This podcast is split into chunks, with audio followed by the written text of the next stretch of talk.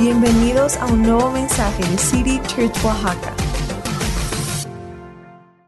¿Qué sucede cuando ayunamos y oramos? Ahorita estamos en un tiempo de ayuno y oración como iglesia y quiero llevarte hoy un pasaje en la Biblia, es en Éxodo 17, que nos da una, una lección, una enseñanza muy profunda acerca de lo que sucede en el ámbito espiritual cuando estamos ayunando y orando y también adorando a Dios. Entonces quiero ah, invitarte a que me acompañes ahí, Éxodo 17, y es la historia de cuando el pueblo de Israel salió de Egipto y es como que la primera batalla que ellos enfrentaron como nación. Y ah, el asunto aquí está en que a Dios le, ellos van a pelear en un valle y Dios le manda a Moisés que se pare um, en una montaña junto y está orando por ellos con las manos levantadas.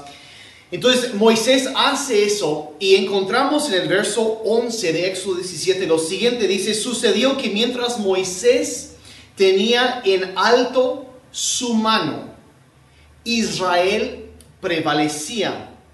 Y cuando dejaba caer la mano, prevalecía Amalek. Entonces él estaba ahí orando a Dios y mientras él mantenía sus manos levantadas, Israel ganaba la batalla, pero cuando él se cansaba o dejaba de hacerlo, sus enemigos empezaban a prevalecer contra él. Ahora, ¿por qué estaba pasando esto? Ahora entendemos aquí que mientras él, Moisés, se mantenía en una postura de obediencia física, haciendo con su cuerpo lo que Dios le había mandado hacer, se desataba poder espiritual a favor de ellos.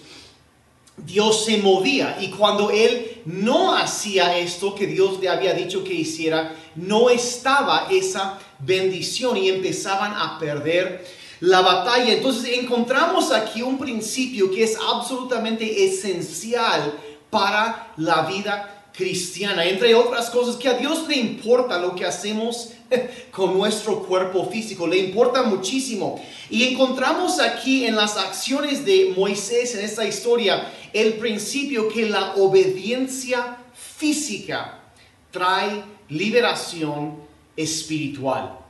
Voy a repetir esto, la obediencia física trae liberación espiritual. Y esta historia nos enseña que hay una conexión muy estrecha en lo que nosotros hacemos físicamente y lo que sucede espiritualmente. Realmente lo afecta y lo impacta. Entonces, ¿qué estaba pasando en esto? Bueno, mientras él estaba haciendo lo que él debía hacer, estaba obedeciendo a Dios, se mantenía una postura de adoración, de, de oración. Dios, yo creo que lo que pasaba aquí era que Dios estaba enviando ángeles a esta batalla, a pelear a favor de ellos. Y mientras él permanecía en obediencia, ellos ah, estaban ahí peleando a favor de ellos. Pero cuando él bajaba sus manos, los ángeles se retiraban.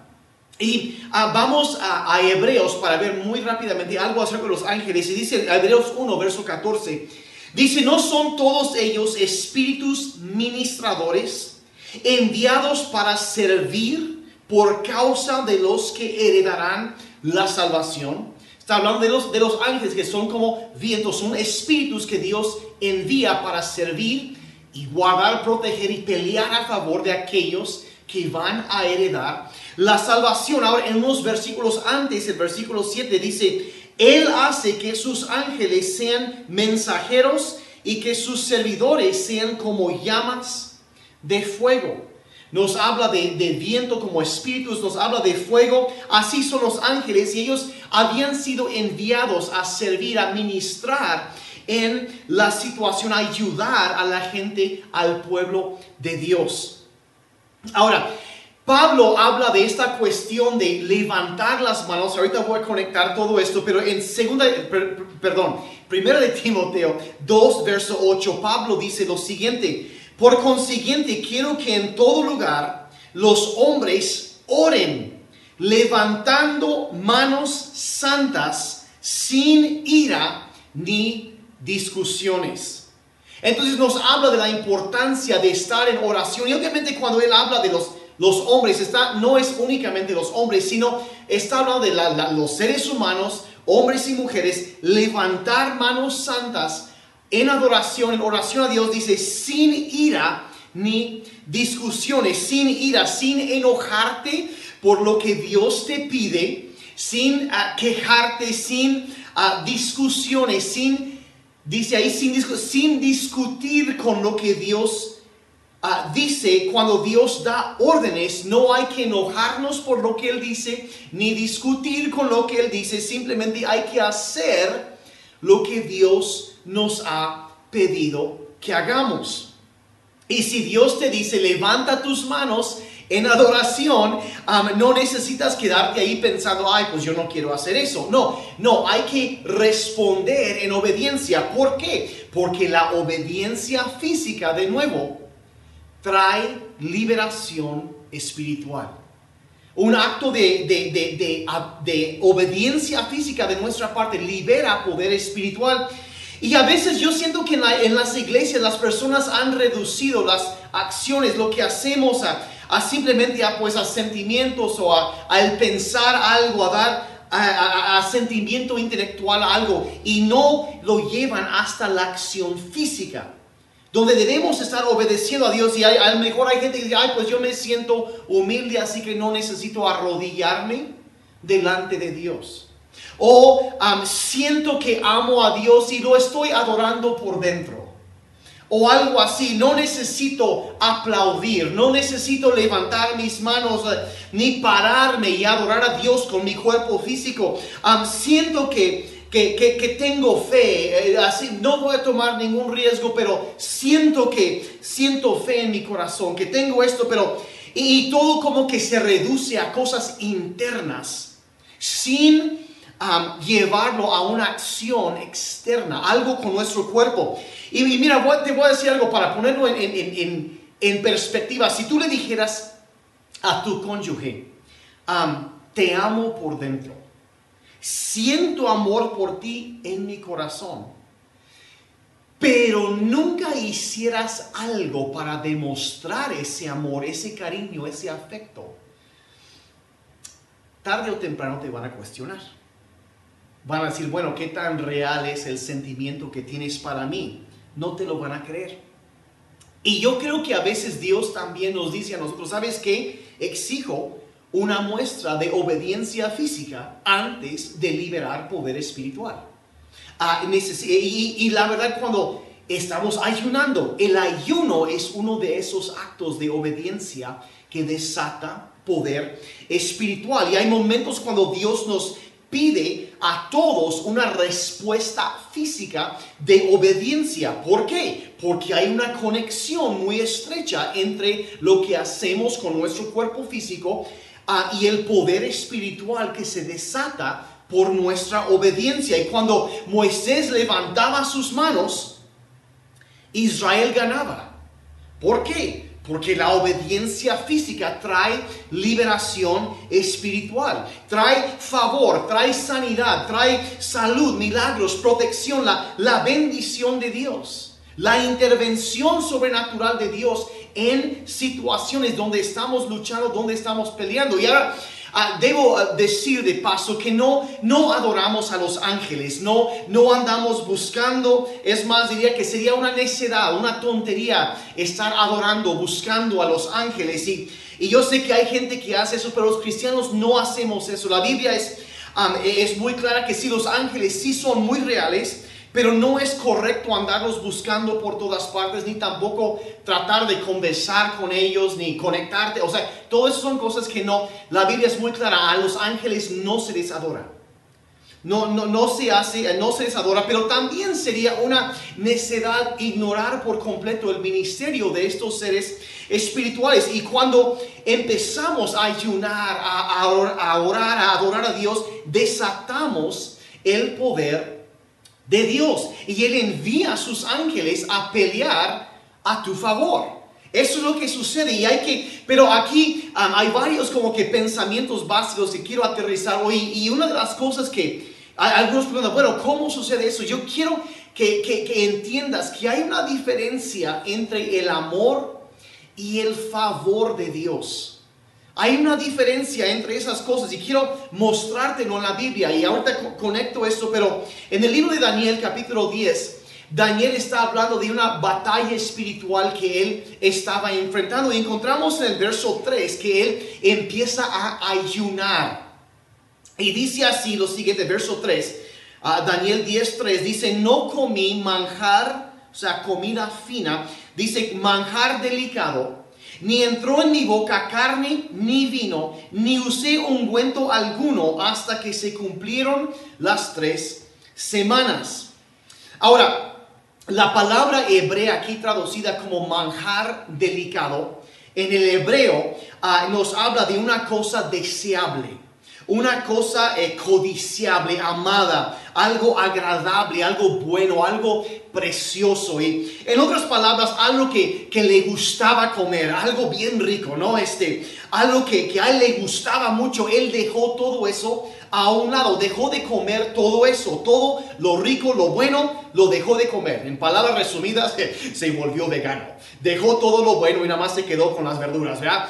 Y, y nada de lo bueno, ¿verdad? Ya es, simplemente se, quedó con eso, por eso le llaman el ayuno de Daniel, cuando nada más comes frutas y verduras. Y, pero vean, entonces él dejó lo que era el manjar, lo que era preciado, lo que a él le gustaba, lo que le encantaba, lo dejó a un lado. Y veamos lo que sucede en el verso, ah, en el verso 10. Dice entonces, o sea, el resultado que esta actitud produjo. Entonces una mano me tocó y me hizo temblar sobre mis rodillas y sobre las palmas de mis manos. Y dijo así, Daniel, hombre muy estimado, entiende las palabras que te voy a decir y ponte en pie, porque ahora he sido enviado a ti, me dijo. Y cuando él me dijo esas palabras, me puse en pie, temblando. Ahora, aquí está lo que quiero que veas en este pasaje, aunque hay mucho ahí, pero quiero que veas en el verso 11, cuando él dice, Daniel, hombre muy estimado. En la palabra estimado ahí es la misma palabra que en el verso 3 es traducido como manjar delicado. Es la misma palabra que se usó para describir la comida que él había dejado. En otras palabras, cuando Daniel quitó su afecto de la comida, um, de, de, de, lo que a él le gustaba, eso atrajo el favor y la bendición de Dios, el afecto de Dios sobre su vida. Ahora, cuando digo esto, hay una diferencia entre el amor y el favor de Dios. El amor de Dios simplemente se da, es Dios te ama y hay nada que puedas hacer para hacer que Dios te ame más, ni nada que tú puedas hacer o que hayas hecho que hará que Dios te ame menos. Es un constante, pero el favor de Dios es otra cosa. Es, es, otra cosa y cuando quitamos nuestro afecto de las cosas de la carne, lo que a nuestro cuerpo físico le gusta, eso atrae el favor y la bendición de Dios sobre nuestras vidas. Cuando dejas lo que podemos aprender de este pasaje es Daniel se volvió estimado a los ojos de Dios. O sea, llegó el ángel de un hombre muy estimado. Él se volvió estimado a los ojos de Dios cuando él quitó su afecto de las cosas físicas. El deseo por las cosas físicas lo rompió, quedó libre de eso. Y eso atrajo la estima, el favor, la bendición de Dios sobre su vida. Y cuando dejas entonces de estimar la comida en este caso, o las cosas de este mundo, te vuelves estimado a los ojos de Dios. Cuando dejas de estimar las cosas del mundo, te vuelves estimado a los ojos de Dios. Es el principio que vemos detrás de esto y Dios le dice, mira, sabes que tú has, te has vuelto estimable a mis, a mis ojos porque estás haciendo algo físico, un acto de obediencia físico y un acto de obediencia física trae liberación espiritual. Se libera algo, se desata algo en el ámbito espiritual. Entonces, seguimos adelante, verso 12. Dice, entonces me dijo, no temas, Daniel, porque desde el primer día en que te propusiste en tu corazón entender y humillarte delante de tu Dios, fueron oídas tus palabras. Y a causa de tus palabras he venido. Entonces está diciendo el ángel, y esto es una respuesta a tus oraciones. Y ven, vean cómo la respuesta a la oración sí venía, sí venía. Verso 13 sigue esto diciendo, pero el príncipe del reino de Persia se me opuso por 21 días. Pero Miguel, uno de los primeros príncipes, vino en mi ayuda. Entonces el ángel estaba diciendo que había un demonio que era como que una potestad en esa región, una autoridad espiritual en esa región y se le opuso cuando él quería venir a, llevarle este mensaje a Daniel. Entonces había una guerra espiritual librándose aquí. Y mientras, pero debido a que Daniel seguía ayunando y orando, el, ángel finalmente logró atravesar, esa resistencia y llegó a Daniel y otro ángel, Miguel, llegó a ayudarlo en la batalla. Ahora, la Biblia menciona, de paso, menciona tres ángeles principales. El primero era uno eh, que se llamaba el Lucero Lucifer, que fue expulsado del cielo, y eso es el eh, tema de otra, otra plática. Pero a Gabriel, que es un ángel mensajero, y también a Miguel lo que llama aquí el, uno de los primeros príncipes, un arcángel, um, Miguel, que es un guerrero, y Miguel fue enviado como, como refuerzos, digamos, para ayudar a que, a que Gabriel pudiera em, atravesar la resistencia y llegar y entregar um, el mensaje que él tenía que entregar. Y, pero lo que debes ver aquí es que las oraciones de Daniel, mientras él ayunaba, influyeron en esta batalla su postura de ayuno, de oración, eso fue lo que hizo que esos ángeles pudieran atravesar y romper. Y debes saber que tus oraciones, nuestras oraciones, influyen en las batallas que se están librando alrededor de nosotros. A veces no nos damos cuenta de la batalla espiritual que se está librando. A veces lo podemos atribuir a muchas diferentes cosas. Y yo no voy a ser una persona que veo, ah, como dicen por ahí, un demonio detrás de cada arbusto. No, no, no, yo no soy así, pero sí te voy a decir, el ámbito espiritual es muy real y sí hay interacción y sí se está librando una batalla espiritual alrededor de ti.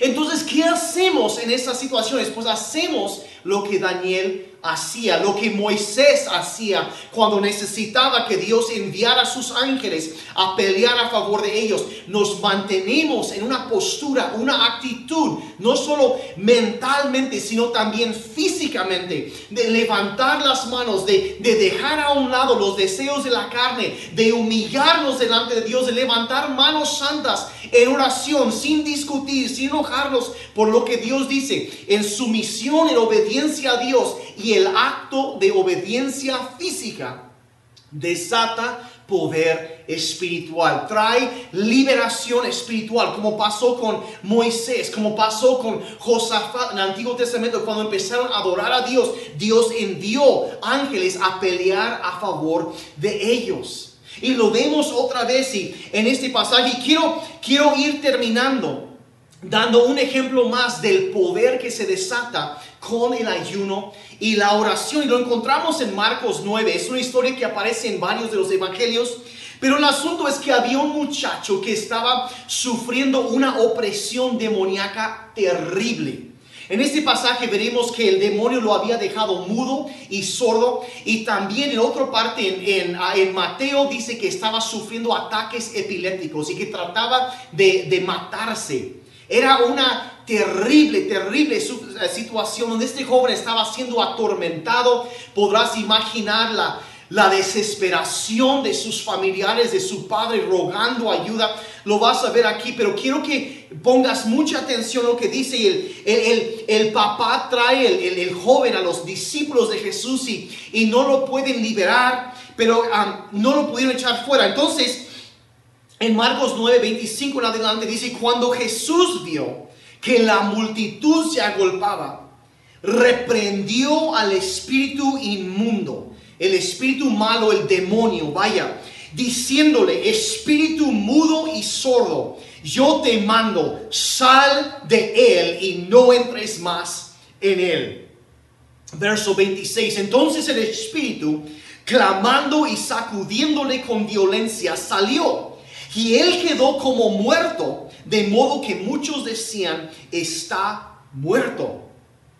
Verso 27, pero Jesús, tomándole de la mano, le enderezó y se levantó.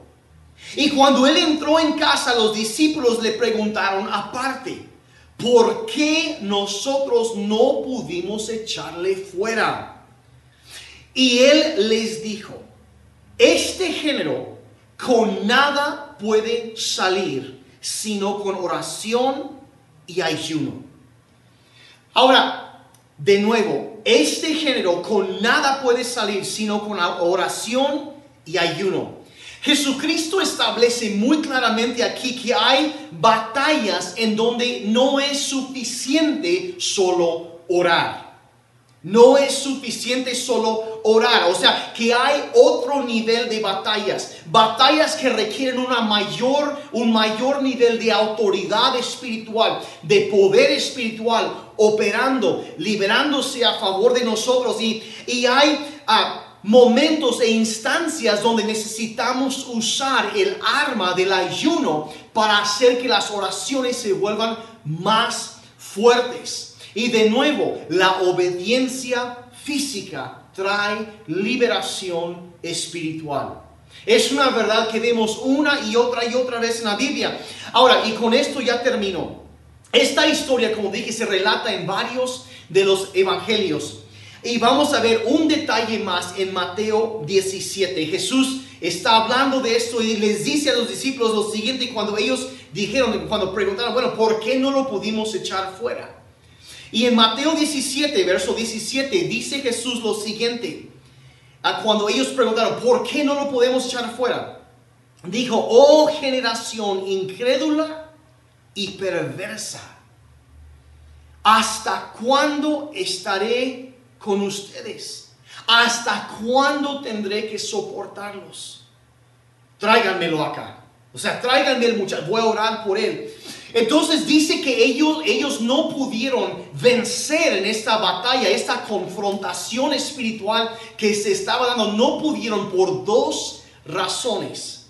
Mencionó por la incredulidad, que es estar desconectado de Dios y la segunda razón fue por la perversidad.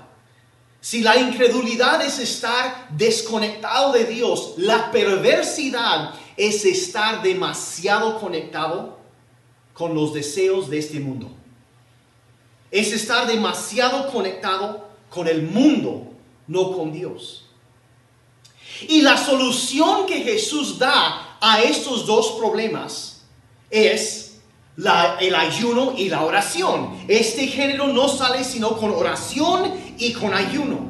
Él estaba ayunado, él practicaba la oración constante, practicaba el ayuno también. Y él tenía, él, él es Dios. Y él tenía esta autoridad que estaba sobre él. Y debes entender, entonces, si el problema era ah, la incredulidad y la perversidad, o estar desconectado de Dios y estar conectado con el mundo. La, la respuesta que da, estos salen con oración y con ayuno. La oración es el antídoto a la incredulidad porque te vuelve a conectar con Dios.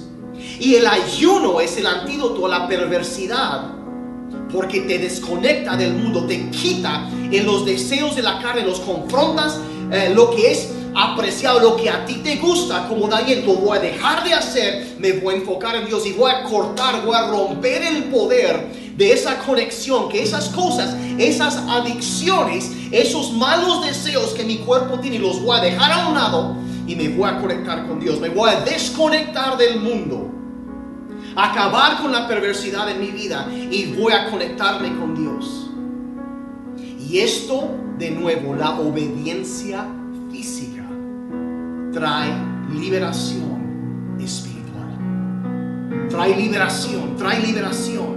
Estás desconectado de Dios, de su palabra, de su iglesia, de buscarlo a Dios. La respuesta es la oración.